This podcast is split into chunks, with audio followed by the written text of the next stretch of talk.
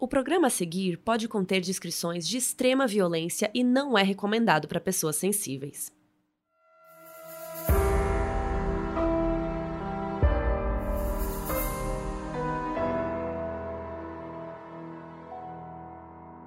Até onde você iria para proteger a sua família?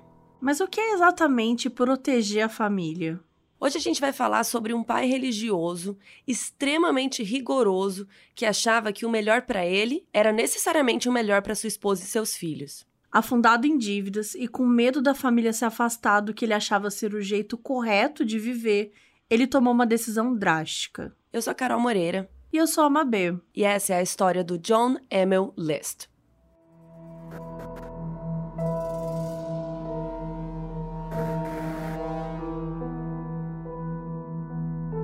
John Emil Lish nasceu em 17 de setembro de 1925 na cidade de Bay City, em Michigan. Ele era filho de John Frederick e Alma Mary List. O Frederick era um homem de 64 anos, dono de vários acres de terra e que já tinha sido casado antes. A primeira esposa dele teve câncer e ele contratou uma enfermeira para cuidar dela diariamente.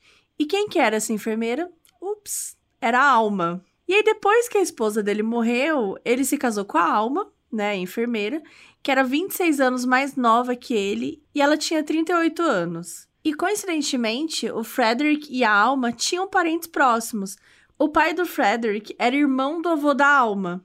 E os irmãos, eles eram imigrantes alemães que foram para os Estados Unidos para poder disseminar a palavra da igreja luterana. E por já estar tá mais velho, assim, o Frederick ele não tinha muita paciência para cuidar do filho. Então ele deixava tudo para a alma fazer, porque era, né, cômodo para ele. É, não era porque ele era mais velho, não, era porque ele era lixo mesmo, mas beleza, né? Exato. E aí o pequeno John cresceu muito próximo da mãe e muito distante do pai. Quem morava ali na vizinhança ou era conhecido da família nunca via o pai e o filho juntos, só quando iam todos os três para a igreja. E mesmo assim, o Frederick entrava primeiro sozinho e aí a Alma e o pequeno John iam juntos atrás. O John sempre foi uma criança religiosa, ele era luterano, né, que nem os pais, então ele rezava, ele lia a Bíblia toda noite com a mãe. E ele era um menino muito quieto, assim, ele passava despercebido. Qualquer cômodo da casa que ele fosse, quando ele saía, ele arrumava tudo e tirava qualquer rastro de que ele teve por lá, sabe? Ele era super organizadinho, assim, um pequeno virginiano. Pera, ele nasceu em setembro, ele não é virginiano, mas ele devia ter algum ascendente. A louca. Ele era um menino super quietinho, reservado e tal, então ele não tinha muitos amigos na escola, assim, mas ele sempre foi muito educado, fofinho, só era bem quieto.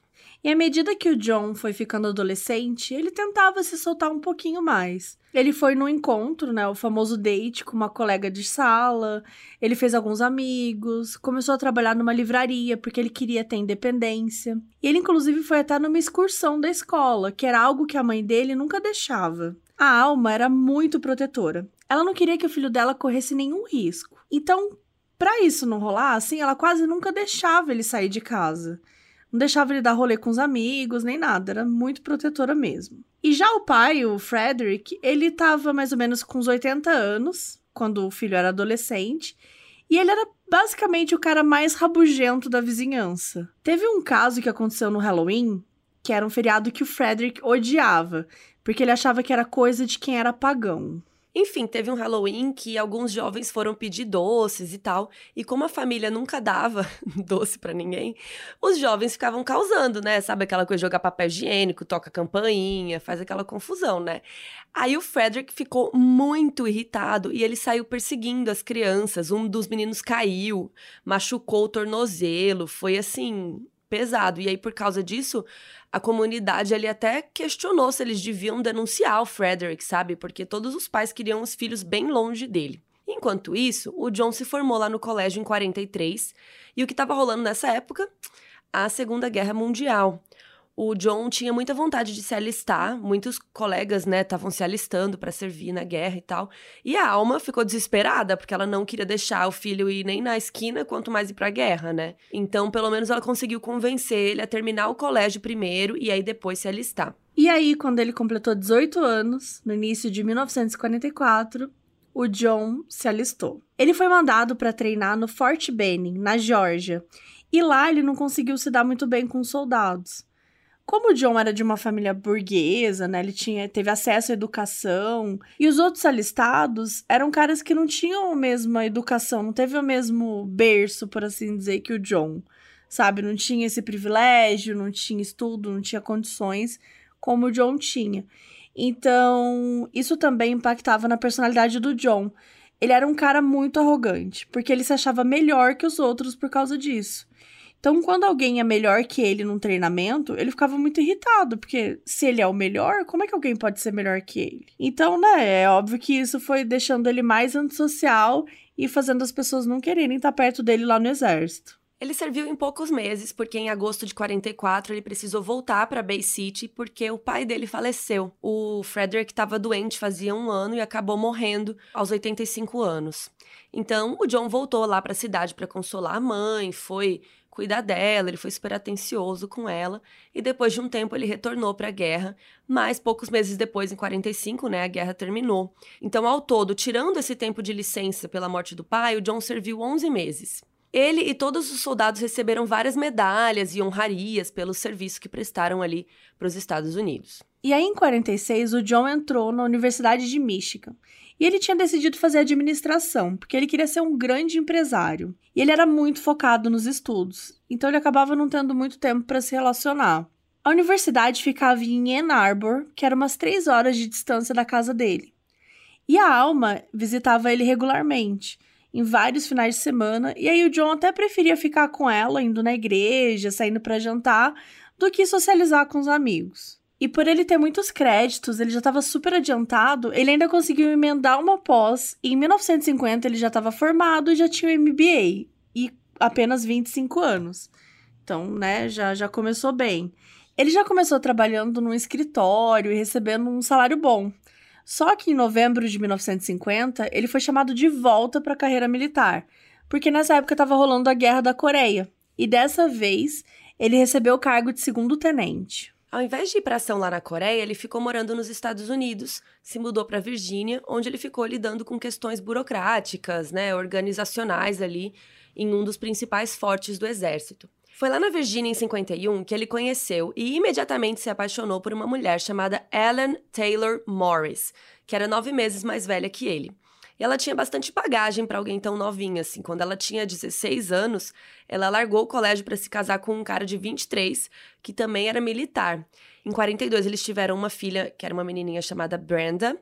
E lá na Guerra da Coreia, a Ellen já tinha morado 18 meses em Seul com a filha e o marido enquanto ele estava em combate, mas ela teve uma infecção bem forte por causa de uma bactéria e daí ela voltou para os Estados Unidos com a filha. No dia que o John conheceu ela, fazia seis meses que o marido dela tinha morrido, né, em combate. Só que o corpo só tinha sido mandado para os Estados Unidos poucos dias antes. Então, ele basicamente conheceu ela um dia depois do funeral do marido dela. A Ellen estava com 26 anos e a filha Brenda estava com 9. O John conheceu ela num boliche, que a irmã dela levou ela para se animar depois do funeral. E aí um dos colegas do John foi mais ligeiro e já chamou a Ellen para sair. Aí eles saíram umas três vezes, mas assim, não deu muito certo. E aí ela começou a sair com o John. E o John nunca tinha tido uma namorada, então ele ficou, né, o famoso emocionado em ter a Ellen lá. Ele gastava o salário inteiro mimando a Ellen. Assim, tudo que ela quisesse, ele fazia. E ela era super extrovertida, intensa, e algo que para ele, né, que era um cara quieto, antissocial, era muito fascinante. Então ele realmente ficou muito apaixonado por ela. Menos de dois meses após conhecerem, a Ellen falou que queria se casar. E o John obedeceu. Ele chegou a ficar em dúvida e tal, mas ela falou: Ah, tô grávida, né? Vamos agilizar aí. E eles se casaram. Pouco depois de se casarem, a Ellen disse que perdeu o bebê. E por mais que o timing fosse conveniente, né? Tipo, menina, tô grávida, vamos casar? Aí casa, opa, não tô mais grávida, né? O famoso golpe. É, mas a, a, Ellen realmente já tinha tido alguns abortos espontâneos é, lá do primeiro marido, então pode ser que seja verdade, nunca saberemos. De início, a filha da Ellen, a Brenda, ela não curtia muito o John, não. Ela, ela tinha a impressão que o pai dela tinha sido substituído, né? Mas com o tempo ela foi se apegando ao John. Já a Alma, a mãe do John, odiava essa mulher com todas as forças. Ela achava que o filho ia conseguir coisa melhor, que a Ellen queria afastá-lo dela. É aquela coisa, né? A, sogra que odeia a nora e, e briga por causa de Tupperware, né? Quem ouve não inviabilize, sabe? Eu amo esses casos lá, gente. Inclusive, fica aí o merchan gratuito aí pro Não Inviabilize. Muito bom esse podcast. Tem umas histórias engraçadas. E tem sempre história de sogra brigando com Nora por causa de Tupperware. Eu acho que é um bom motivo para brigar com alguém em Tupperware. Então, porque Tupperware é caro, né? É caro. Aliás, podia patrocinar a gente também aí. Enfim. O, é, a gente até ensina a falar. É, Tupperware. Tupperware. É, enfim, né? Segue a vida. Aí eles casaram tal. E o John pediu uma dispensa do exército e deram para ele. Então ele se mudou com a Ellen e a Brenda de volta para Michigan, lá para a cidade de Detroit. Daí, no dia 8 de janeiro de 55, o John e a Ellen tiveram sua primeira filha, Patricia Mary List, que tinha o apelido de Pat. E esses primeiros anos de Pat foram provavelmente os mais felizes da família. A Brenda viu John como uma figura paterna, ele levava ela para pescar, eles tinham uma relação legal. A Ellen e a Alma se uniram para cuidar da Pat, estava tudo indo bem. E nessa mesma época, a família se mudou para a cidade de Kalamazoo, ainda em Michigan, porque o John tinha conseguido um emprego na Sutherland, que é uma empresa de contabilidade super renomada. E foi lá que nasceram mais dois bebês: o John Frederick, que tinha o mesmo nome do pai do John, né? Ele nasceu em outubro de 1956 e era chamado de John Jr. E o caçula, que era o Frederick Michael, que nasceu em agosto de 58, então dois anos depois.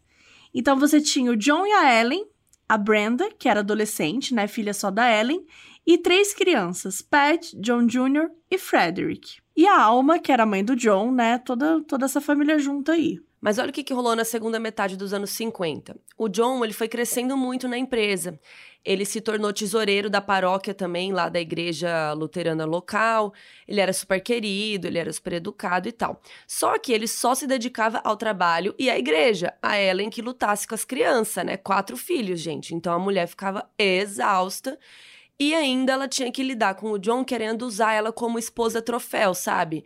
Ele queria ficar mostrando ela para os outros, queria que ela fosse na igreja com ele todo domingo, mas ela tava podre, sabe? Cansada. Ela falava: Meu, não, não quero ir na igreja hoje, por favor. Então eles começaram a brigar muito por causa disso, sabe? E aí o John achava que ela estava se distanciando de Deus. Mas ela só queria paz, John. Entendeu? Ela só queria é, dormir. John, por que, que, por que, que você não ajuda a cuidar das crianças? É, Acho que, que Deus gostaria Deus. disso, sabe? Bom, a Ellen sempre curtiu beber, só que nessa época ela começou a exagerar. Ela bebia o tempo todo e começou a usar muitos tranquilizantes. E aí, nessa época também, ela estava com depressão e começou a ir numa psiquiatra. E já a Brenda não achava que estava tendo uma boa adolescência, porque basicamente a vida dela era ser babá dos três irmãos pequenos. E aí, quando ela fez 18 anos, ela se casou com um namorado e vazou daquela casa. Ela não queria mais saber dos dramas. Ela assim, ó, deu, deu pra mim, deu pra mim. E para fechar a década, né, a firma que o John trabalhava foi adquirida por outra empresa. E ele foi demitido por não combinar com a inovação que eles estavam procurando para a firma.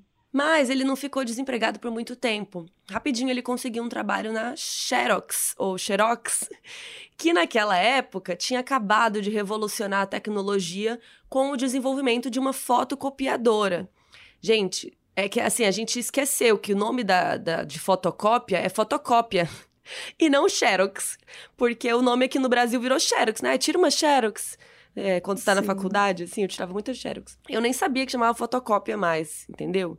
Então, assim, pra vocês verem como foi sucesso isso aí, porque já virou o nome do negócio. Enfim, o John se mudou com a sua família para Nova York e lá ele ganhava um salário muito bom. Ele foi crescendo e tal até o ponto de ganhar 25 mil dólares por ano. Que se a gente fosse traduzir, entre aspas, né, para o ano de hoje, seria muita grana, assim. Então, naquela época era bastante dinheiro. E a relação dele com a Ellen continuou se deteriorando, né? E ela começou a afogar suas mágoas, gastando muito dinheiro com roupas caríssimas. E, claro, né, ela bebia muito ainda. E aí, em 65, aos 40 anos, o John estava assim brilhando na hierarquia da Xerox. E ele resolveu que ele ia ser o vice-presidente da empresa. Decidiu, eu quero. Só que aí, quando ele né, trouxe a ideia e tal, recusaram. Acharam que não era uma ideia tão boa. E aí o John falou que ele não ia aceitar ficar no cargo que ele tava. porque aquele cargo não era bom o suficiente para ele. Então o que, que fizeram? Mandaram ele procurar outro lugar para trabalhar e se tornar vice-presidente. Gente, babacas também, né? Enfim. Não, mas como assim? Tipo, ah, eu quero ser presidente. Ah, Amore. Mas é que não tem uma forma de resolver, sabe? Ah. Sem precisar demitir. Bom, não sei, né? Às vezes ele se achou saber. demais, né? É. E ainda naquele ano, o John recebeu uma proposta para trabalhar no First National Bank of Jersey City, que era o banco de New Jersey. E ele se mudou para lá com a família toda, para a cidade de Westfield, que ficava em New Jersey. Westfield era uma cidade muito pequena, com 33 mil habitantes e bem burguesa. Era um lugar pacato, tradicional e tal. E tão elegante que até o cinema usava muito essa cidade, assim, como locação. Então, vários filmes foram filmados lá. O John ficou de olho numa casa vitoriana chiquérrima, que tinha sido construída no fim do século XIX. Tinha três andares, 19 quartos e 10 lareiras. Eu amo que você conta as lareiras, para ver como chique é. É muito chique 10 lareiras, sério. É muito Não, chique. uma lareira é top. É. 10? Puta merda. E o terceiro andar tinha um apartamento privado, assim, top. E aí ele falou: Meu, tô rico mesmo, entendeu? Tô nadando na, na grana aqui, o próprio tio Patinhas. Ele falou: Vou comprar essa casa. Mas mesmo assim era caro para ele. Só a entrada custava 57 mil dólares, além dos reparos que iam precisar fazer, né? E tal. Então ele chamou a mãe, a Alma, para ir morar com eles, porque aí ela pagava uma parte da entrada com a herança do pai, ajudava a manter a casa e tal, e ela ficou morando lá no apartamento do terceiro andar. Então super funcionava. A Ellen simplesmente odiou morar com a sogra. Elas sempre ficaram brigando e tal também. Mais um episódio aí do Não Inviabilize. Elas brigando para sempre. Tem um episódio muito bom, Mabê, em que ela a menina vai morar com a sogra e aí a sogra fala que pode usar a máquina de lavar e daí depois não deixa a menina usar a máquina de lavar. Meu Deus. Aí ela chega um dia as roupas dela estão todas manchadas, a mulher tacou alvejante. Ah, é horrível essa história, gente. Horrível e, é, e, bom, né? Enfim, escutem, não inviabilize. Tô fazendo vários merchans pra Deia hoje. Inclusive, a Deia já participou de um caso bizarro aqui com uma B, né? De um sim, episódio. Sim, a, a galera é às vezes fala, ai, chama a Deia pra, pra participar. E já teve, gente. Busca aí que vocês vão achar, faz um tempinho. Muito bom esse Mas episódio. rolou. Bom, um ano depois de se mudarem, o John foi demitido mais uma vez. Gente, é a pessoa que mais consegue arranjar emprego e ser demitido na face da Terra, né? Mas beleza. E qual que era a treta? O problema é que ele era sempre arrogante, mandão, ele não se dava bem com ninguém no trabalho. E também ele não era um cara que buscava muito inovação, ele sempre queria ficar ali no básico, sabe? Não queria se esforçar muito. E daí ele foi tendo vários empregos, assim, com o passar dos anos 60 e ganhando menos dinheiro do que antes. E sempre que ele era demitido, ele não contava para a família. Ele saía toda manhã, como se fosse trabalhar, e ficava o dia lendo no parque até a hora de voltar para casa. E só parava quando arrumava outro emprego. Enquanto isso, em 1967, os médicos descobriram que a Ellen tinha uma infecção no cérebro que reduzia a capacidade mental dela e resultava em perda de memória, dificuldade de se comunicar verbalmente, alteração de humor, entre outras coisas. Depois de muitos anos, descobriram que ela tinha pego sífilis do primeiro marido dela.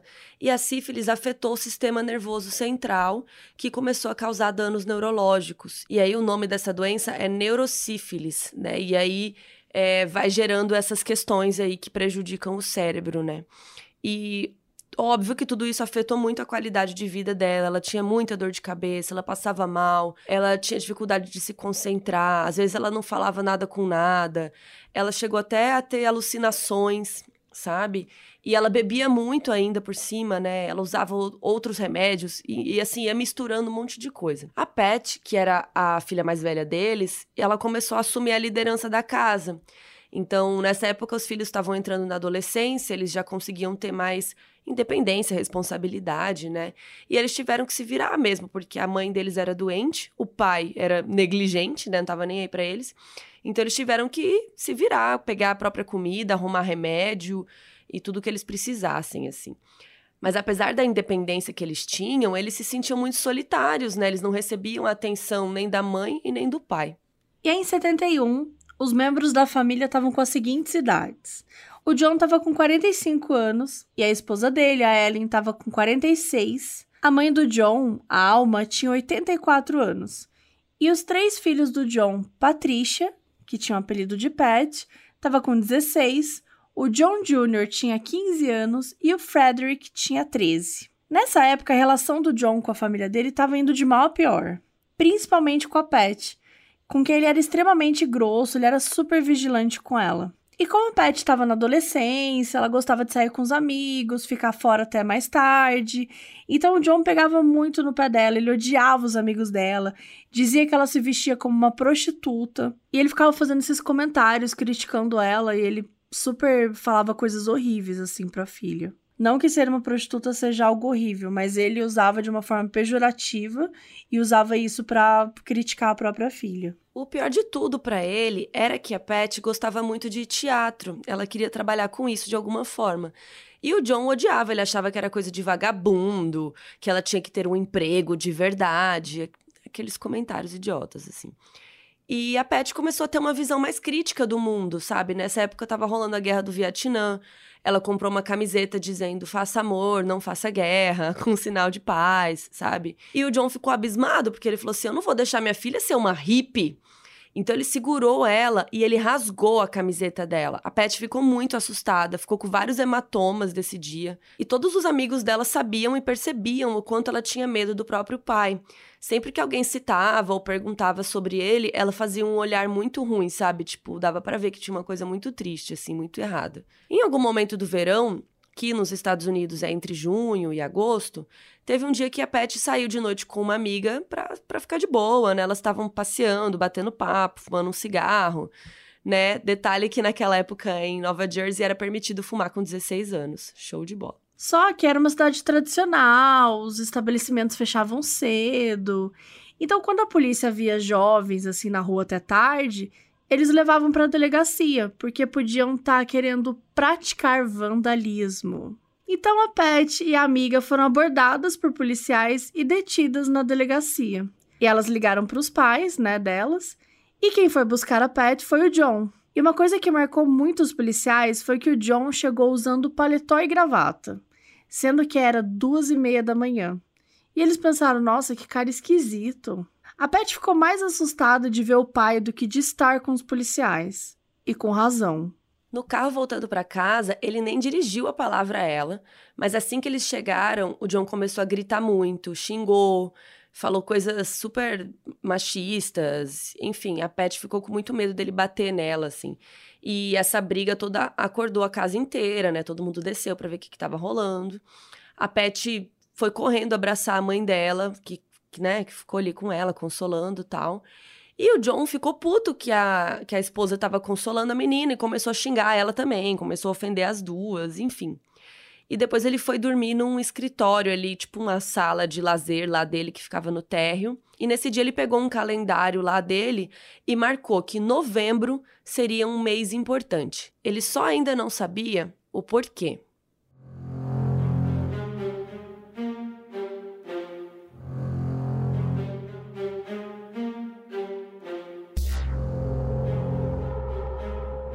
Medida que o ano foi passando, tava tudo um caos na casa deles. O John ficou desempregado de novo, mas de novo ele não contou para ninguém. E ele começou a vender alguns móveis da casa e vendeu até um dos carros da família. Quando a Pat percebeu que estava alguma coisa errada, ela arranjou um emprego de meio período depois da escola e tal para tentar ajudar nas contas. Era numa empresa de seguros. E ela conseguiu lá também uma função para o irmão dela, que era o pequeno Frederick. Só que como ele só tinha 13 anos, ele só podia trabalhar uma hora e meia por dia, tipo como se fosse um estagiário. Parte do dinheiro ela usava para isso, para ajudar nas contas de casa, e a outra parte para pagar as aulas de teatro dela. E ela se apaixonava cada vez mais por isso, ela queria muito ser atriz. E ela era muito próxima do professor de teatro dela, que era um cara chamado Ed Iliano. Ela era aluna favorita dele, e a Pat começou a desenvolver alguns sentimentos por ele. E o Ed, assim, ele não soube colocar muito limite, assim, sabe? Tipo, ele dava carona pra ela, ela ligava pra ele, tipo, eles ficavam conversando por horas, sabe? Ele não falava pra ela que era errado fazer isso, afinal de contas, ele era o professor. E a relação deles era muito estranha.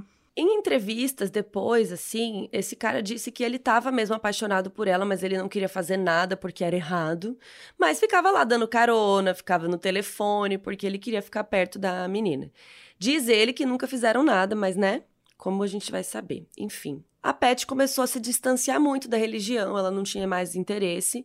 E o John percebeu isso ficava muito chateado, pé da vida e tal. Em meados de outubro, o John foi na polícia e fez uma solicitação de licença para uso de armas, mas quando a permissão ficou pronta, ele não foi pegar. Em outubro, o John estava bem estranho, assim. Ele estava muito raivoso, com raiva de tudo e de todos. Ele não tinha mais emprego, né? Então ele odiava que eles estavam passando por dificuldades, que a Ellen estava cada vez mais doente é, ela estava tão doente que ela não estava conseguindo nem beber mais. E ele odiava o fato, que era o que mais né, pegava para ele, era que a sua família tinha se afastado de Deus. E no dia 5 de novembro, ele chamou os três filhos para conversar. E ele falou uma coisa muito assustadora. Ele falou que era preciso estar preparado para morrer a qualquer momento. E perguntou se os três gostariam de ser enterrados ou cremados. Todos eles responderam que eles prefeririam ser cremados mas eles estavam bem assustados. E depois disso, John não tocou mais no assunto e os filhos ficaram extremamente paranoicos. A Pat, principalmente, ela sabia que algo ruim ia acontecer. Ela estava sentindo. Ela tinha medo de ficar sozinha com o pai, tinha medo dele falar que ia levá-los numa viagem familiar e fazer alguma coisa. E ela começou a falar sobre isso com o Ed, o professor dela.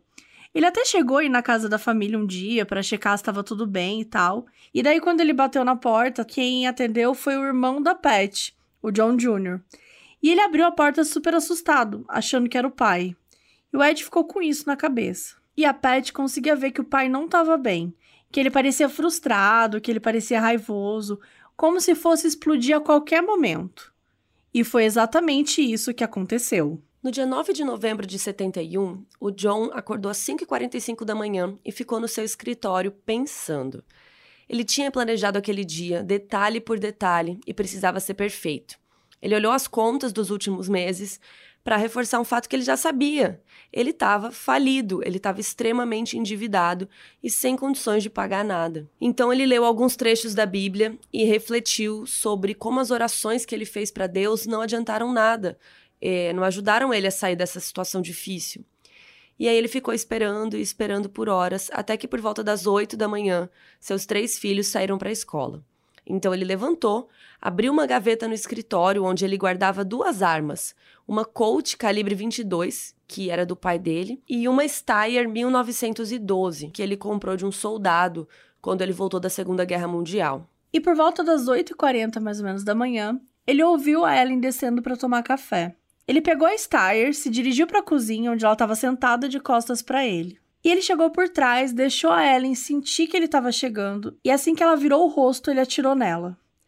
A bala atingiu a mandíbula da Ellen e ela caiu no chão. Ele então atirou várias vezes nela.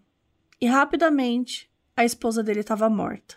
Ele deixou o corpo lá e calmamente subiu para o terceiro andar, onde a sua mãe estava lá no apartamento privado, no último andar da mansão. E lá estava a mãe dele tomando café. Ela perguntou que barulho foi esse lá embaixo. O John ergueu a arma e atirou na própria mãe, bem na testa, acima do olho esquerdo. E a alma caiu no chão, morta.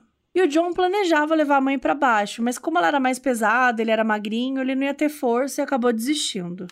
Então ele pegou um carpete, enrolou o corpo nele, deixou num corredor lá no terceiro andar, e depois ele desceu, pegou um saco de dormir e cobriu o corpo da Ellen com ele. Subiu até o segundo andar, onde ficava o quarto deles, limpou as mãos de sangue no lençol e colocou uma roupa nova.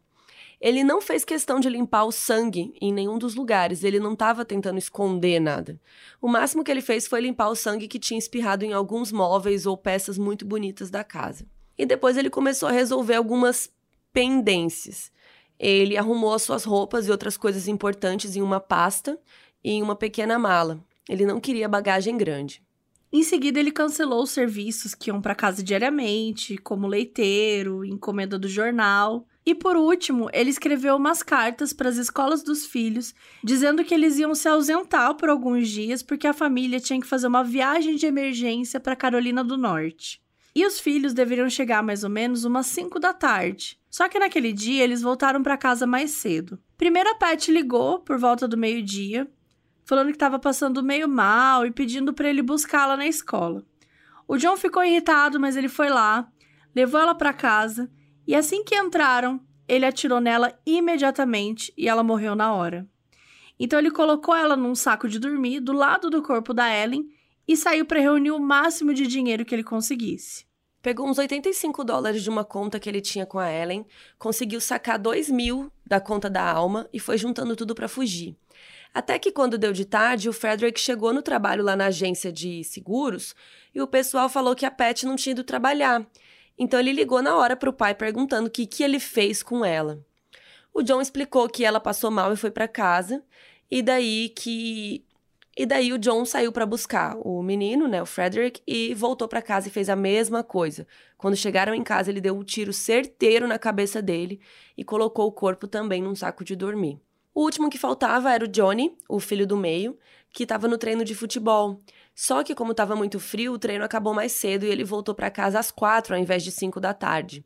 E quando ele chegou, o John tentou fazer a mesma coisa, atirar antes dele ter chance de reagir, mas o Johnny tinha reflexos muito bons e ele conseguiu se desviar da bala. Então ele saiu correndo, desviando assim, até que o John conseguiu atingir a perna do filho, ele caiu no chão e foi aí que o John atirou várias e várias vezes no filho. E foi assim que os cinco membros da família estavam mortos: a mãe, a esposa e os três filhos. Durante o início da noite, o John escreveu várias cartas para a mãe e para a irmã da Ellen, para uma tia-avó dele, todas elas dizendo que ele sentia muito que tinha acontecido assim, mas que era o melhor jeito. Daí ele ligou para o pastor dele e explicou que ele ia ter que se ausentar nas próximas semanas, porque a sogra dele estava muito doente lá na Carolina do Norte e a família ia visitar. Depois ele escreveu uma carta enorme de cinco páginas para esse mesmo pastor. E a partir dela dá para a gente entender um pouco o que, que se passava na cabeça dele. O John escreveu que não tinha mais como sustentar a família, que não queria que eles morressem na miséria, e que resolveu matar eles porque era o único jeito deles não sofrerem e ascenderem ao reino dos céus.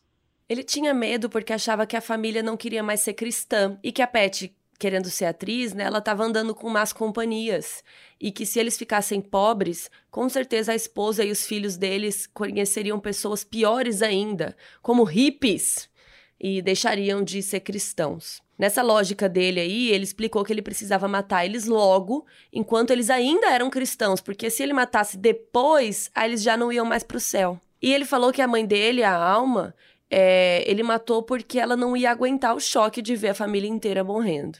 E que também, né, o mundo tava tão ruim, né, hippies, comunismo, pecadores, era melhor ela morrer logo e encontrar com Deus, né? Inclusive, essa carta enorme que ele escreveu está disponível no nosso site, modusoperandipodcast.podcast modusoperandipodcast.com. Em todos os episódios do Modus, gente, a gente coloca conteúdos extras no site, tem foto, vídeo.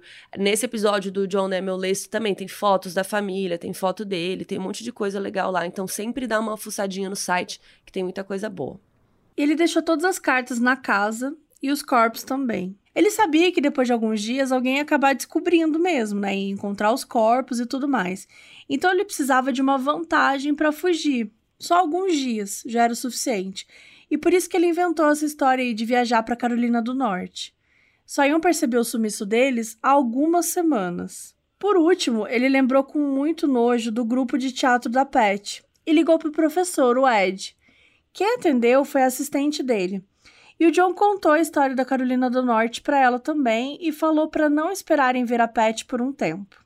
Depois de terminar tudo, ele colocou música clássica para tocar em alto volume na casa, botou no carro as poucas coisas que ia levar e foi embora de Westfield para sempre. Naquela noite, ele dirigiu até próximo do Aeroporto Internacional Kennedy e estacionou o carro e dormiu nele, se preparando para uma vida de fugas que teria a partir do dia seguinte.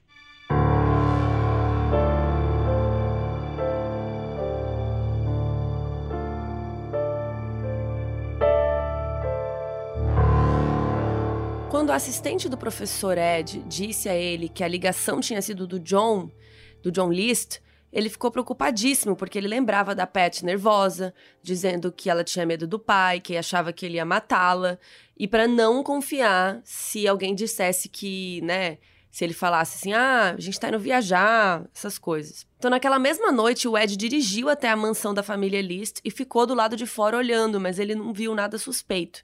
Ele foi na polícia naquela semana dizer que ele achava que tinha algo estranho, que, né, que poderia ter alguma coisa acontecido, mas ele não queria falar muito bem como que ele sabia disso, porque ele não queria falar que ele, um homem adulto, estava passando horas e horas conversando com uma adolescente, dando caronas, né? Então ele ficou esperando.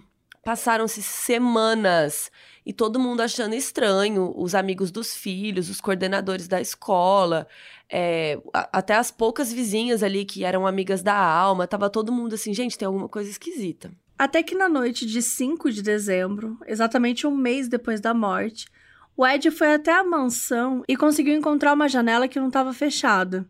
Era uma janela na altura do chão que dava no porão da casa. Ele entrou e subiu na sala com uma lanterna para ver o que tinha acontecido. Foi aí que ele encontrou os corpos da Ellen e dos três filhos. Gente, ele entrou em choque. Ele gritou o nome da Pat várias vezes chorando. Mas vocês não sabem o que ele fez em seguida.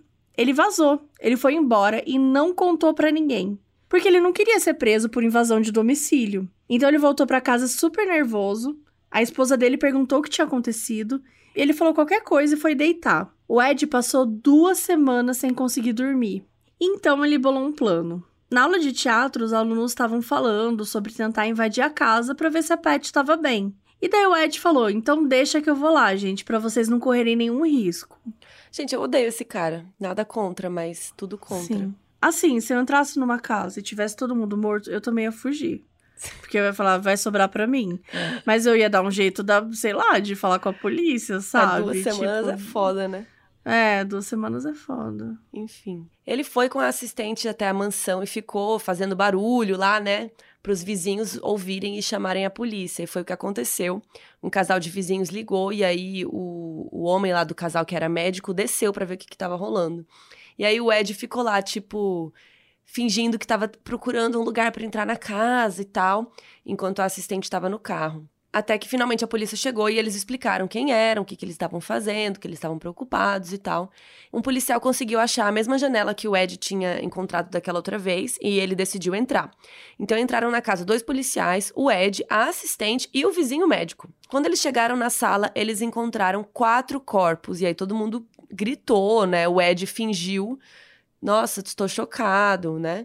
Como se ele não soubesse. E o vizinho médico deu uma olhada nos cadáveres que já estavam em decomposição e falou que os corpos deveriam estar ali há semanas. Os policiais pediram reforços e em pouco tempo quase toda a polícia de Westfield estava ali naquela mansão. E aí o Ed lembrou que tinha a avó da Pat, que ela morava no terceiro andar, né? Tava faltando ali. Aí os policiais subiram e encontraram o corpo da alma também. A polícia encontrou as cartas que o John tinha deixado para o pastor e para as outras pessoas e os policiais decidiram abrir porque consideravam que eram evidências. E foi assim que eles descobriram que o John era culpado de tudo. Eles ligaram para o pastor, que chegou na casa e leu a carta endereçada para ele, do John confessando tudo. Ele ficou chocado. Naquela noite, toda a cidade ficou ali próxima da mansão. Dezenas de repórteres e vizinhos se reuniram na calçada para acompanhar os policiais desvendando aquele crime que entrou para a história de Westfield como o primeiro assassinato em massa da cidade. Esse é um bom momento para a gente explicar alguns conceitos, né, que confundem às vezes a gente, assim, porque aqui a gente está falando de assassinato em massa, né? O, o John Emilist não é um serial killer, ele é um mass murderer. É, o assassinato em massa, ele é quando a pessoa mata várias pessoas de uma vez só. Né? Então, por exemplo, quando acontecem aqueles tiroteios em escolas, né? Por exemplo, é assassinato em massa diferente do serial killer que tem é, um tempo entre as vítimas, né? Ele tem um tempo de descanso, entre aspas, assim. Então, o que o John fez foi isso, né? Que é assassinato em massa, mas esse caso bem específico também tem um outro nome, que é uma categoria dentro disso que pode ser chamada de familicídio ou aniquilação familiar, que é isso, né, de matar vários membros da família de uma vez. E tem um estudo que saiu na Howard Journal of Criminal Justice que revela alguns dados interessantes sobre esse tipo de, de crime. E 80% dos casos é um homem que comete. Em 96% dos casos, foi o pai biológico dos filhos que cometeu. E em 81% das vezes, essa pessoa tira a própria vida depois. Então, costuma ser um assassinato seguido de suicídio. E essa pesquisa aponta que existem quatro tipos de assassinos que cometem aniquilação familiar: o hipócrita, que põe a culpa na esposa por separar a família de alguma forma e comete o crime supostamente como uma consequência das ações dela. É culpa dela, não tem nada a ver com ele. O egoísta, que usa a família como forma de compensação financeira e, quando fracassa economicamente, não enxerga mais essa função neles o frustrado que sente que a família o desapontou de alguma forma, como por exemplo, não seguiu os costumes religiosos ou as regras que deveriam seguir, ou o paranoico que quer proteger a família. Por exemplo, ele tem medo de que os seus filhos sejam tirados dele para a justiça e aí os mata. Se a gente fosse tentar categorizar o John List aqui, né? Eu acho que ele até entraria em algumas categorias aqui, né? Então a gente tem um pouco do egoísta porque tem relação com o financeiro, né? Tipo, não tem mais dinheiro, mas também tem um pouco ali do frustrado, porque a família dele desapontou ele na, no quesito religião, né? Que estava se afastando de Deus. Enfim, dá pra gente pensar, mas com certeza esse caso é um caso de aniquilação familiar, né? E esse caso aqui é interessante porque a gente falou que em 81% das vezes a pessoa tira a própria vida depois, né? Então geralmente acontece um suicídio depois e nesse caso não. O John né, fugiu, pelo visto, até agora. E tem um documentário, tem várias histórias né, desse tipo. Tem um documentário na Netflix que a gente até falou no, na nossa série, que tem na, né, no YouTube da Netflix, que se chama Cenas de um Homicídio, uma família vizinha, que é um caso muito triste também, que é parecido um pouco com isso aqui. Enfim, voltando para a história, né? A irmã da Ellen foi para Westfield, cuidou de toda a parte do funeral, enquanto a mãe da Ellen ficou super traumatizada, né? Ela tinha se planejado de passar o Halloween com a filha, né, com os netos, mas não foi porque ela ficou doente. E já pensou se ela tivesse ido, provavelmente ela teria sido morta também, né? Então isso deixou ela muito impressionada, assim. E lembram da Brenda, a filha da Ellen, do outro casamento lá, né? Na época ela tinha 29 anos, ela era mãe de cinco filhos, era mãe solo já, e ela morava em outra cidade. E ela ficou muito mal, né? Ela ficou com medo do John tentar matar ela também. Ela até ficou sendo protegida pelo FBI por um tempo, assim, então foi bem difícil. E a investigação para achar o John foi um fiasco. Em dezembro, pouco tempo depois deles descobrirem os corpos, o FBI encontrou o carro dele estacionado no aeroporto. Só que ele já estava ali um mês e não tinha nenhum sinal do John. E levaram um carro para ver se achavam alguma pista dentro e tal, mas não tinha nada de relevante. E aí eles chegaram à conclusão que o John abandonou o carro no aeroporto e pegou um voo para longe. O FBI pediu e avaliou os dados de todos os voos que ocorreram naquela semana posterior ao crime, entre 5 de novembro e 10 de novembro. E eles viram todas as filmagens disponíveis, todas as listas de passageiros, se atentaram a possíveis variações do nome dele, mas não encontraram absolutamente nada. Daí começaram estratégias menos focadas, assim, eles mandaram avisos para as polícias de todos os estados, mandando ficar de olho em membros de, de, de, igrejas luteranas, porque eles imaginaram que onde quer que ele fosse, ele ia continuar a frequentar a igreja. Mas também isso não deu em nada. E depois disso, a investigação foi indo só ladeira abaixo. Olha isso, a Pet, ela gostava de coisas místicas, assim, ela gostava de ler sobre bruxaria, sobre Wicca. Então alguém criou a teoria de que ela tinha se envolvido com um coven de bruxas ou com um culto satanista. Sabe por quê? Porque encontraram um álbum do Black Sabbath na casa dela. Gente. E acharam que era um indicativo de satanismo. Ai, gente, eu amo essas teorias. É difícil. Não dá. Enfim, a polícia foi investigar, gente, tudo isso. Satanismo, bruxaria, falaram com as gangues de jovens bruxos locais. Só que assim, ninguém nem sabia quem era essa menina, entendeu? Assim, ou seja, a polícia ficou completamente perdida. Mas tá, enquanto a polícia aí corria atrás do próprio rabo, onde que tava o John? E o que que ele tava fazendo? Então, assim, o carro dele estava no aeroporto, né? E ele fez isso para despistar a polícia. Ele deixou o carro lá e vazou. Ele foi para Nova York de ônibus. Nova York fica no leste dos Estados Unidos, que era onde ele estava, né? Onde eles moravam em Westfield e tal. Então ele foi para oeste, para Denver, no Colorado, do outro lado do país praticamente. E lá ele adotou o nome falso de Robert Clark, com o apelido de Bob Clark. Ele comprou um trailer baratinho e ficou vivendo ali de forma super discreta. As únicas coisas que tinham no trailer eram uma cama, um fogão, uma geladeira pequena, uma mesa e uma cadeira, e um pequeno banheiro ali dentro do trailer. E ele não fez amigos, ninguém sabia quem era ele, ele vivia lá no trailer, afastado, então assim, ele nem interagia com os vizinhos. Os únicos momentos que ele saía no dia era para comer ou quando ele precisava ir em alguma lojinha assim de conveniência. Ele sempre ia de boné, ficava de cabeça baixa assim para não ter a mínima chance de alguém reconhecê-lo. Ele comprava os principais jornais da cidade todo dia para ver se alguém ia noticiar sobre o crime dele. Só que para sorte dele, a história não repercutiu muito lá em Denver. Naquela semana que encontraram os corpos, em dezembro, saiu só uma matéria a respeito e era assim, bem pequena, tinha 10 parágrafos assim. Em 72, o John conseguiu um trabalho como cozinheiro no turno da noite do hotel Holiday Inn West. E ele se deu super bem no serviço. Trabalhar à noite era algo mais discreto, né, do que durante o dia, então ele gostou. E ele assumiu uma persona assim bem calma, sem excessos. Ele se mostrava como um cara que gostava de ler, que não bebia, que era simpático, mas ele não era extrovertido, sabe? E ele era competente ali na cozinha e tal, então ele era admirado pelos colegas. Ele fez um amigo chamado Robert Wetmore, que tinha sido cowboy e foi trabalhar na cozinha. E o Wetmore achava estranho que o John sempre tomava um monte de comprimidos, mais de 15, sendo que ele parecia ser um homem saudável e o John falava que eram vitaminas. Eles não eram muito de falar sobre o seu passado, então Wetmore sabia que ele era de Michigan e só. E uma vez ele perguntou se o John tinha algumas pessoas queridas lá e o John respondeu agitado: Não tem ninguém. E essa foi a única vez que o amigo dele viu o John parecer um pouco nervoso em falar sobre algum assunto. E em 73 chegou um novo chefe no Holiday Inn, chamado Gary Morrison. Ele era muito respeitado na gastronomia.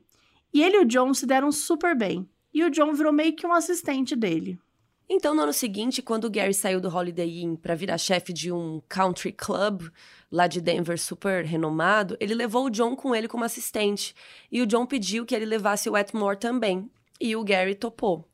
E lá nesse country club, o salário era maior, então o John parou de morar no trailer, mas ainda manteve o trailer. Ele se mudou para um apartamento bem perto de onde o Gary morava. E aos poucos ele foi se soltando mais, conversando com os fregueses. Afinal, já tinha passado três anos do crime e ninguém na costa oeste nem devia lembrar que isso tinha acontecido, assim. Então, em 75, ele se sentiu seguro o suficiente para realizar algo que ele já queria há tempos, que era voltar a participar da igreja. Tinha uma igreja luterana lá em Denver que ele tinha gostado muito, então ele finalmente falou: Ah, vou frequentar. Primeiro ele começou, né, mais discreto e tal, aí ele começou a ir mais vezes durante a semana, até o pastor se acostumar com ele e criar uma relação amigável e tal. E depois de meses, o John se tornou oficialmente membro dessa igreja em junho de 75. Em 76, ele sentiu que já estava na hora de conseguir um carro, porque já fazia anos que ele estava com esse nome aí de Robert Clark, então por mais que ele não tivesse um documento assim, né, com o nome, ele já tinha, sei lá, dados de trabalho, né, dados de várias coisas que meio que provavam que ele era uma pessoa real. Ele conseguiu a licença de motorista e comprou o carro. E começou a usar ele para ajudar a igreja a todo custo. Então, sempre que tinha alguma coisa de voluntariado, ele se oferecia, ele ficava até tarde na igreja, dava carona para outros membros, ele estava sempre disponível para tudo. Ainda nesse ano, o Wetmore chamou ele para fazer uma road trip, né, uma viagem aí de carro, e visitar alguns ranchos pelos quais ele já tinha trabalhado. O Wetmore, ele achava que ia ser uma forma legal, assim, dele se aproximarem, conhecer um pouco mais sobre o outro. Só que o Wetmore não esperava que a viagem ia ser um porre, porque o John chegou com um mapa e fez o cara mostrar certinho a rota e quais lugares eles iam visitar. E o John ficava super vigilante durante a viagem, assim. Quando o Wetmore saía de carro para apreciar a paisagem, o John não queria sair e ele ficava apressando em qualquer lugar, assim.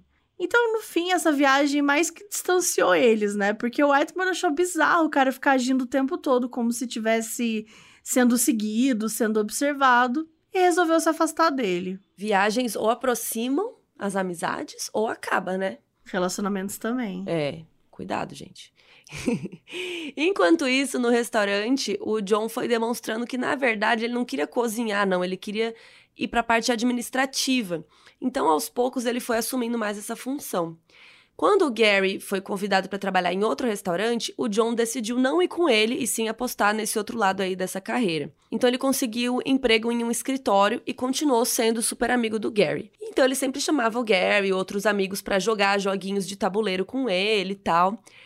E a gente tem que contar uma coisa meio esquisita aí sobre o John, porque ele era viciado em jogos de tabuleiro e tal, de guerra. Como diz Mabê, até aí tudo bem. Só que os jogos favoritos dele eram jogos que replicavam a Segunda Guerra Mundial e ele sempre queria jogar como a Alemanha nazista. O jogo favorito dele se chamava Terceiro Reich e ele se empolgava real no jogo, assim, ele gritava que ia matar todo mundo, que ele ia mostrar como ele era superior. E todo mundo que jogava com ele, assim, não curtia, porque, né? Era chato. Cara chato. Além de ser creepy. E nessa época, o John conheceu uma mulher chamada Dolores H. Miller, num evento na igreja. A Dolores tinha 30 e poucos anos e recentemente ela tinha se divorciado. E o ex-marido dela era um militar. Ela trabalhava no armazém da base de câmbio no centro médico do exército. E era uma pessoa bem tímida. O John ficou caidinho pela Dolores e começou a cortejá-la, flertar, chamar para sair. Ele estava super apressado para entrar no relacionamento enquanto ela estava de boa, porque ela tinha acabado de se divorciar e tal, então ela queria levar as coisas com calma. Mas eventualmente os dois começaram a namorar e em 81 compraram um apartamento juntos. Mas só Delores estava morando lá integralmente, porque o John ele passava muitas noites no próprio apartamento dele, tentando desenvolver os seus próprios negócios, e só ia dormir com ela bem de vez em quando. E por essa época aí, ele ficou transitando em vários empregos na área de administração, até que ele criou seu próprio projeto, um serviço de consultoria. Enquanto ele tentava fazer isso acontecer, ele continuava em outros empregos por garantia. Em 85, ele finalmente convenceu a Delores a se casar. E aí que ele se mudou oficialmente pro AP que eles tinham adquirido juntos e que a Delores passava a maior parte do tempo sozinha até então. E ela tinha uma vizinha muito próxima chamada Wanda, que era uma mulher de uns 60 anos, a famosa vizinha senhorinha assim que você que você mantém ali, vai comer um bolo na casa dela de vez em quando, sabe? Fofoca. E aí, quando a Wanda viu o John chegando, ela estranhou, né? Quem que é esse homem aí? Ela falou: não, é o boy que eu vou casar. O boy, né? O cara velho, mas enfim, o homem que eu vou casar. Aí a Wanda ficou, gente, menina, você nunca comentou de namorado, de nada, né? Muito mais de marido. E a Wanda achou estranho, sabe? Ela não foi com a cara dele, ela achou que ele parecia mais velho do que ele dizia.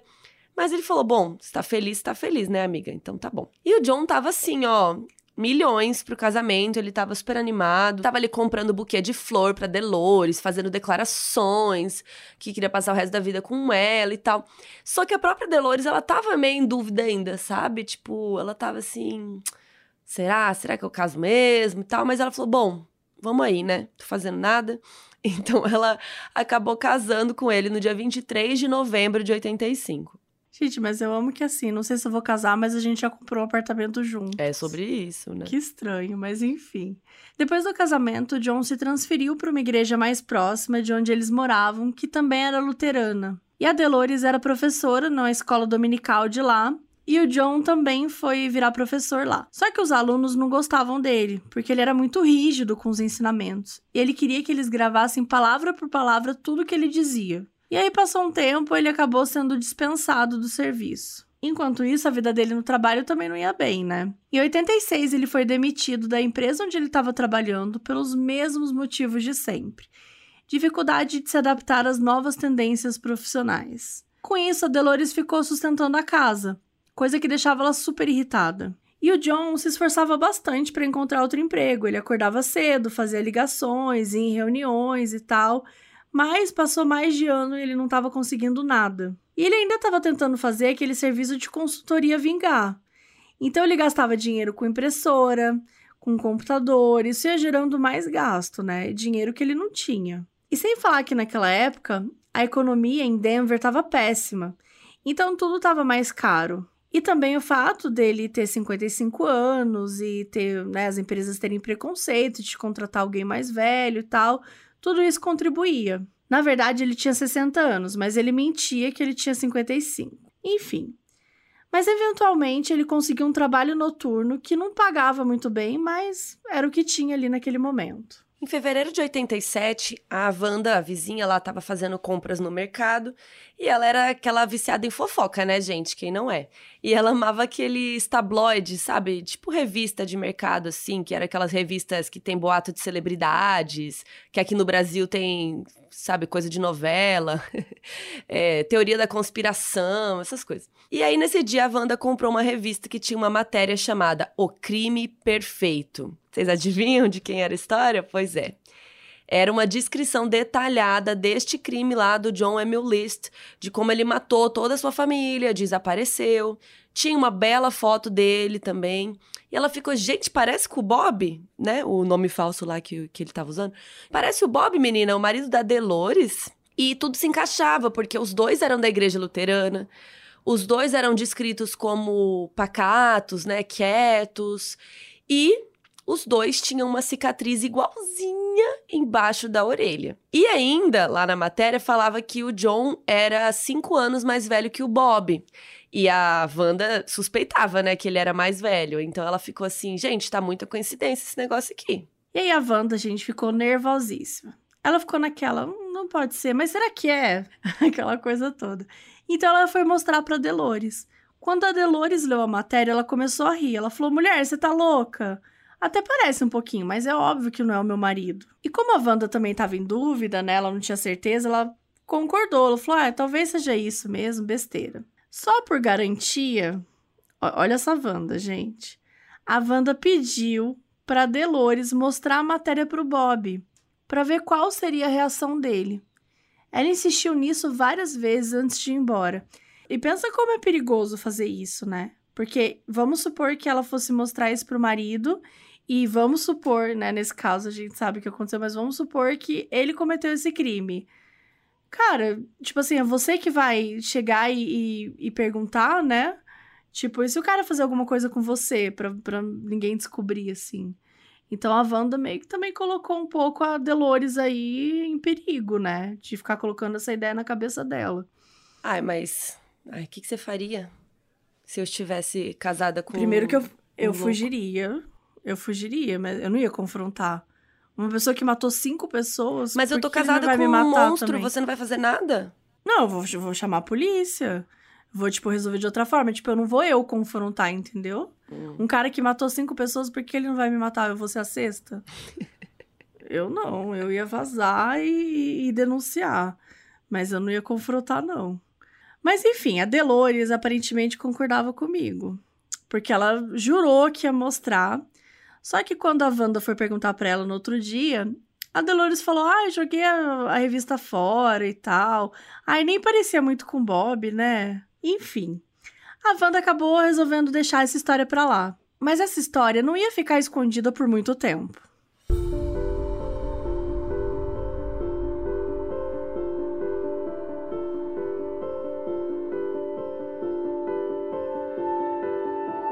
No fim de 87, o John finalmente conseguiu uma boa proposta de emprego numa empresa de contabilidade em Richmond, na Virgínia. O salário nem chegava perto do que ele ganhava lá quando ele estava no, no auge, né, topzera, quando ele ainda era o John, né?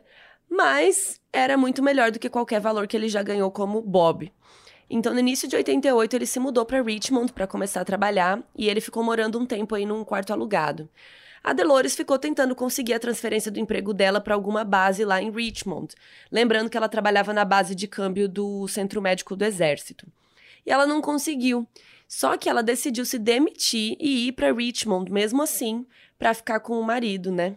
Aí eles passaram meses tentando escolher uma casa para morar, e ele era super meticuloso com todos os detalhes da moradia, deixou a corretora louca.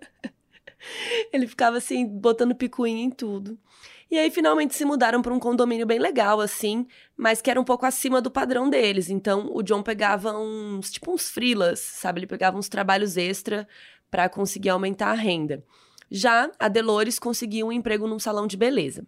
E antes de fechar o negócio aí com essa casa, de resolver alugar e tal, e mesmo depois, quando eles estavam morando lá, o John infernizou a vida dos proprietários, assim, que chegava a ser surreal. Os antigos proprietários do, do imóvel eram um casal mais jovem, e o John ligava para tudo, para perguntar quais eram os tipos de planta no jardim, qual modelo de ar condicionado. O John, ele conseguiu catar o telefone do lugar onde a mulher, a proprietária, trabalhava e ele ficava ligando pro trabalho dela para ficar perguntando coisa. Gente, que cara chato. E ele também era muito vigilante, assim, em relação aos vizinhos. Ele começou a anotar as informações que ele conseguia sobre os 12 vizinhos mais próximos. E no trabalho, ele era excêntrico também. Ele não fez muita questão de fazer amizade com as pessoas do escritório e tal. A única amiga dele era uma colega chamada Sandra. Ela gostava do John, mas sentia que ele colocava uma barreira ali na amizade. No almoço, ele nunca queria comer com ninguém, ele sempre ia pro carro dele, comia lá.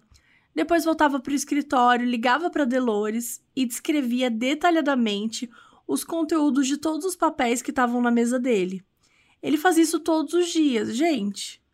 E a Sandra achava bem estranho, que ela tinha toda a razão, Socorro, né? Deus me livre. Não deixava nem a coitada da esposa em paz. Em 88, a Fox lançou um programa que fez muito sucesso, que vocês devem conhecer, ou no mínimo já ouviram falar, que é o America's Most Wanted, que é um desses programas que fazem reconstituições de crimes, né, de casos criminosos e tal, só que com atores, né? Então os atores vão lá e fazem a ceninha do crime e tal. Era o linha direta deles. Isso, exatamente, amiga. Crimes não solucionados que você podia porque America's Most Wanted em português seria os mais procurados da América, né? Então, pessoas que cometeram crimes, mas ainda não estavam presas, enfim. Bem linha direta mesmo, que, que eles mostravam o crime e depois você podia ir lá denunciar, né? Enfim. O programa foi um sucesso, tá no ar até hoje, assim. Então, no final, mostrava a foto real do criminoso, mostrava informações, aí tinha o telefone para você ligar, enfim. Então, ó, já fazia 17 anos que o John tinha matado a família e vazado lá de Nova Jersey e o caso esfriou, né? E nesse momento, um novo capitão tinha sido designado para a parte de homicídios do condado de Union, lá em Nova Jersey.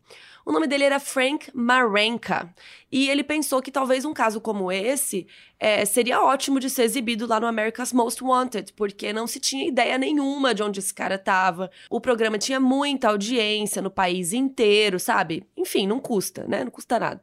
Ele tentou entrar em contato com a produção, mandou os arquivos do caso, só que eles não se interessaram eles falaram: putz, esse caso é muito antigo, tipo, ninguém vai ter nada para falar aqui pra gente. Só que o Frank não desistiu.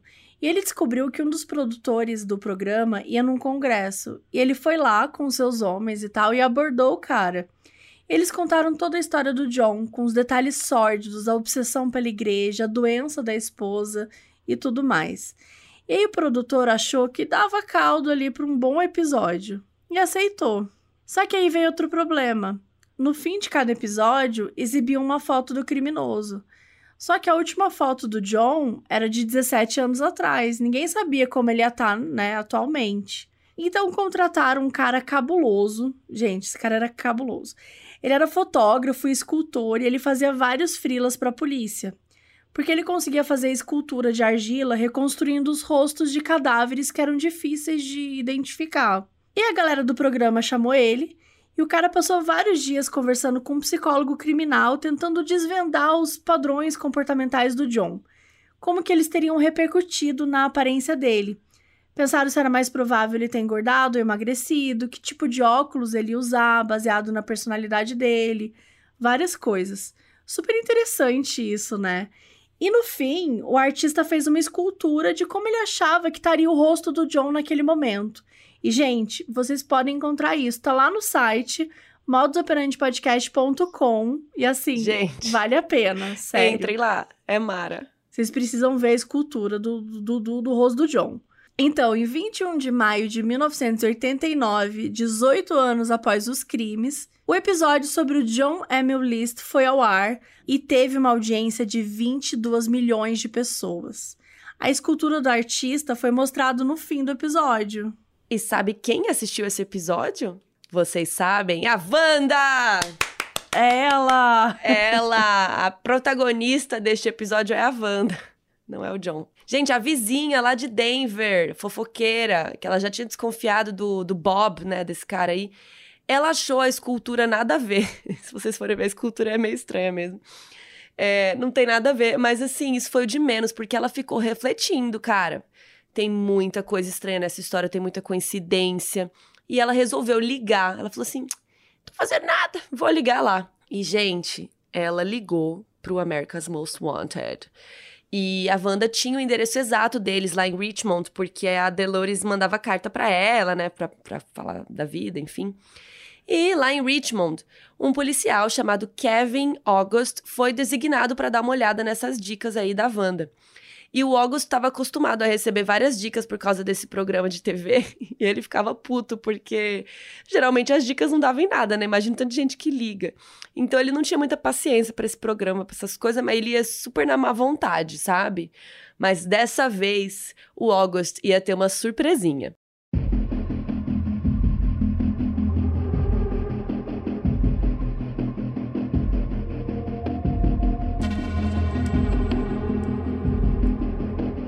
Policial August foi com o parceiro até o endereço dos Clark e conversou com a Delores. Ele mostrou fotos do John e perguntou se aquele não poderia ser o marido dela. E ela ficou muito em negação. Ela falava: Ah, parece um pouco, mas meu marido jamais faria algo assim. E o August fez várias perguntas específicas para ela. Ele é contador? Ele é da Virgínia? E todas as perguntas ia batendo. Quando caiu a ficha da Delores, ela ficou muito mal e começou a chorar. O parceiro do, do August ficou lá consolando ela tal. E o August foi com mais dois policiais para a empresa onde o John trabalhava. Quando eles encontraram, ele estava sem emoção nenhuma. Perguntaram se ele era o John List e ele simplesmente falou que não. E uma coisa que marcou muito o August é que o John não perguntou do que ele estava sendo acusado. E ele não se lembrava de nenhuma vez que isso tinha acontecido na, na vida dele, porque até criminosos culpados se faziam de sonsos, perguntavam porque estavam sendo presos e tal. E o John não tinha perguntado nada. Os policiais levaram ele para a delegacia para fazer um teste de impressões digitais e deu um match com a do John. E assim, depois de 18 anos de fuga, o John Emil List foi preso em 1 de junho de 89. Ele foi mandado para a cadeia do condado e ele ficou sozinho numa cela, que era uma cela meio tipo do Hannibal, sabe? Que não era de barra, assim, era de vidro. E aí lá tinha um vasinho, uma pia, um, um beliche. E a mídia ficou toda de olho no caso, saiu até no New York Times. E como ele estava preso, a fonte mais próxima dele era a Delores, coitada. Então a imprensa toda foi atrás da mulher. E ela não sabia lidar com a mídia, coitada. Ela não tinha nenhuma malícia, sabe? Então, qualquer repórter que batia lá na casa dela, ela começava a desabafar, falar que ele era um homem bom, como assim ele fez isso? Não, ele não, não foi ele. E o consenso entre todos os veículos é que ela era uma mulher ingênua, né? Que não tinha pô, ela não sabia dos crimes realmente e tal. Ela ficou visitando o John no presídio pelo menos duas vezes por semana e às vezes até levava o pastor deles. E de início, John não se adaptou muito bem à prisão. Ele dormia mal, ficava cansado e até um pouco zonzo. E depois ele foi se acostumando e passou até a gostar. Como ele era um homem muito religioso, ele meio que estava considerando que aquela cela era um santuário silencioso, onde ele poderia refletir e deixar a sua alma em contato com Deus. Ele ficava lendo e relendo a Bíblia inúmeras vezes, e quando não era a Bíblia, ele lia algum outro livro. Era assim que ele passava os dias dele. Até quando era a hora do banho de sol, de interagir com outros detentos, ele não tinha nenhum interesse, ele não queria fazer amizade, ele não queria praticar atividade física, ele só ficava lá sentado ao ar livre e lendo o livro dele. E rapidinho ele se tornou um prisioneiro modelo. Ele era super educado, ele não dava problema. E nesse meio tempo ficou rolando os trâmites legais para ele ser transferido para Nova Jersey, né? Afinal, foi lá que ele cometeu os crimes. O documento saiu, ele foi transferido para uma prisão de lá. E ele continuou nessa pegada. Ele tinha uma cela só para ele, ele era tranquilo, ele só lia. E a única coisa que mudou foi que nesse outro presídio ele era muito popular.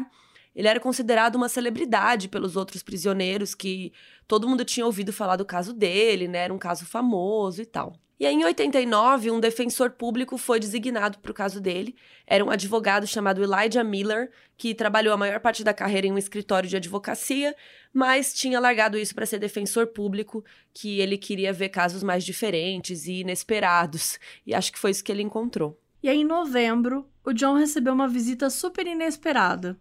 A sua ex-cunhada, irmã da Ellen, a Jen, foi lá acompanhada do marido. E a Jen passou todos esses anos imaginando que assim que ela encontrasse o John, ela ia perguntar para ele por quê. Essa era a intenção dela até o momento que ela viu ele. Porque quando ela viu o John, ela fez algo que nem ela, nem ele jamais esperaria. Ela deu um abraço nele e o perdoou. E seguindo o exemplo, o marido dela também foi lá, o abraçou e os três sentaram para conversar. E aí sim que a Jen perguntou por quê. Ela realmente queria entender. E o John ficou falando que era o único jeito, que era a única maneira. E a Jean rebatendo. Ela não estava brava, ela só falava de maneira triste. A única maneira, você não podia ter se divorciado da minha irmã, não podia ter largado a família como tantos homens fazem. De verdade mesmo, era a única maneira? E o John não soube responder.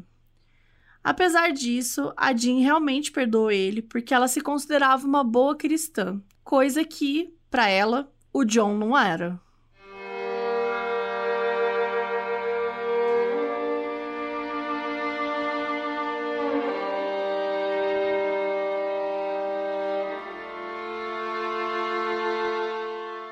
O julgamento do John Emil List aconteceu em abril de 1990, durante sete dias e com os doze membros do júri, que eram nove homens e três mulheres. A promotoria estava com a faca e com queijo na mão. Eles tinham dezenas de evidências, testemunhas que comprovavam os crimes do John. E claro que a mais importante das evidências era a carta que ele escreveu para o próprio pastor, assumindo tudo. O advogado de defesa, lá, o defensor, o Elijah, tentou um movimento arriscado. Ele queria que a carta fosse desconsiderada como evidência, porque os policiais pegaram sem permissão, porque ele tentou jogar a balela que, pô, era uma carta pro pastor, era uma coisa sagrada, sigilosa, mas o juiz fez que nem o juiz falou não, e a carta continuou valendo. Então o Elijah partiu para outra. Ele tentou provar que o John era insano, que ele não estava sob o controle de si mesmo quando fez os crimes. Só que ele não conseguiu comprovar isso, porque várias das testemunhas da acusação falaram sobre o comportamento estranho do John por dias. Ele tinha feito tudo de uma forma muito organizada e premeditada para ser só um surto de momento. A acusação levou para testemunhar um psiquiatra que tinha passado horas conversando com John antes do julgamento. E ele disse o seguinte: que o máximo que o John estava sofrendo na época do crime era de uma depressão por ter perdido o emprego e estar tá se afundando em dívidas, e por ter se afastado de toda a família. Mas nada que tirasse a sanidade dele. Disse que o John tinha tendências obsessivas compulsivas, que era uma pessoa extremamente fria e que não demonstrava remorso por ter matado a família. E que ele estava tão cego nas próprias crenças que ele realmente acreditava ter salvo sua família os matando, e que assim mandou eles para o céu e os protegeu desse mundo pecaminoso que vivemos. A defesa ainda levou alguns membros da igreja para argumentar que o John não poderia ter se matado junto com a família, porque suicídio era o maior dos pecados e que se ele tivesse morrido, ele teria ido para o inferno. Gente, o que, que, que isso ajuda o caso dele, né? Não sei, mas beleza. No fim, todo mundo já sabia o veredito desde o princípio, né? A defesa ficou ali falando sozinha praticamente. E em 12 de abril, o John foi declarado culpado de cinco assassinatos em primeiro grau: a esposa, a mãe e os três filhos. O juiz o condenou a cinco prisões perpétuas sem possibilidade de condicional. Ao ouvir a sentença, o John disse que ele não deveria ter sido responsabilizado por conta do estado mental dele na época e pediu que todas as pessoas afetadas pelos crimes o perdoassem e rezassem por ele. Aos 64 anos, então, John foi mandado para a prisão perpétua, enquanto o advogado continuava fazendo apelos nos anos seguintes. A primeira apelação foi que o John desenvolveu estresse pós-traumático por causa do tempo que ele foi militar e que isso teria influenciado na sanidade dele. E depois ele tentou bater naquela mesma tecla, que usar a carta de confissão dele como evidência foi desrespeitar a comunicação sigilosa entre o homem e o seu pastor. Mas ambos os pedidos foram prontamente negados e eles desistiram de continuar tentando. O John passou o resto da vida preso e, em entrevistas, passou a dizer que se arrependeu, que estava só esperando morrer para poder se reunir com a sua família no céu. Até que no dia 21 de março de 2008, aos 82 anos, John List morreu de pneumonia. Porque não conseguia mais sustentar a casa, o John tomou uma decisão. E essa decisão foi destruir a vida de toda a sua família. E ele ainda usou a fé para justificar o seu ato.